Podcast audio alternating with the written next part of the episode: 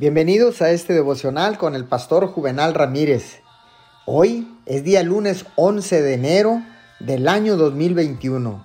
Deseamos que tenga usted un bendecido, feliz inicio de semana. La palabra dice en el libro de los Romanos capítulo 15 versículo 30.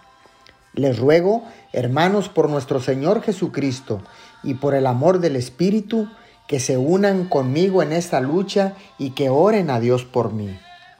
Pablo sabía cómo orar con todo su ser. Las palabras que se unan conmigo en esta lucha hablan de la oración de Pablo y de lo mucho que ponía en ello. Es como una gran batalla. Como un soldado, el cristiano que ora pelea una batalla de vida o muerte. Su honor y vida eterna están en juego. Todo depende de la fuerza que ponga en ello.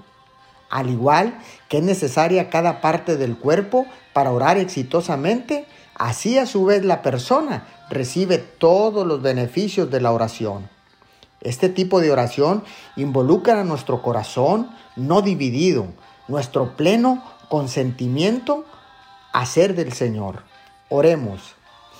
Amado Padre Celestial, quiero darte gracias por saber que cuando oramos a ti con todo nuestro ser, sin duda tú bendecirás toda nuestra vida y todo nuestro ser. Te damos gracias en el nombre de Jesús. Amén y amén.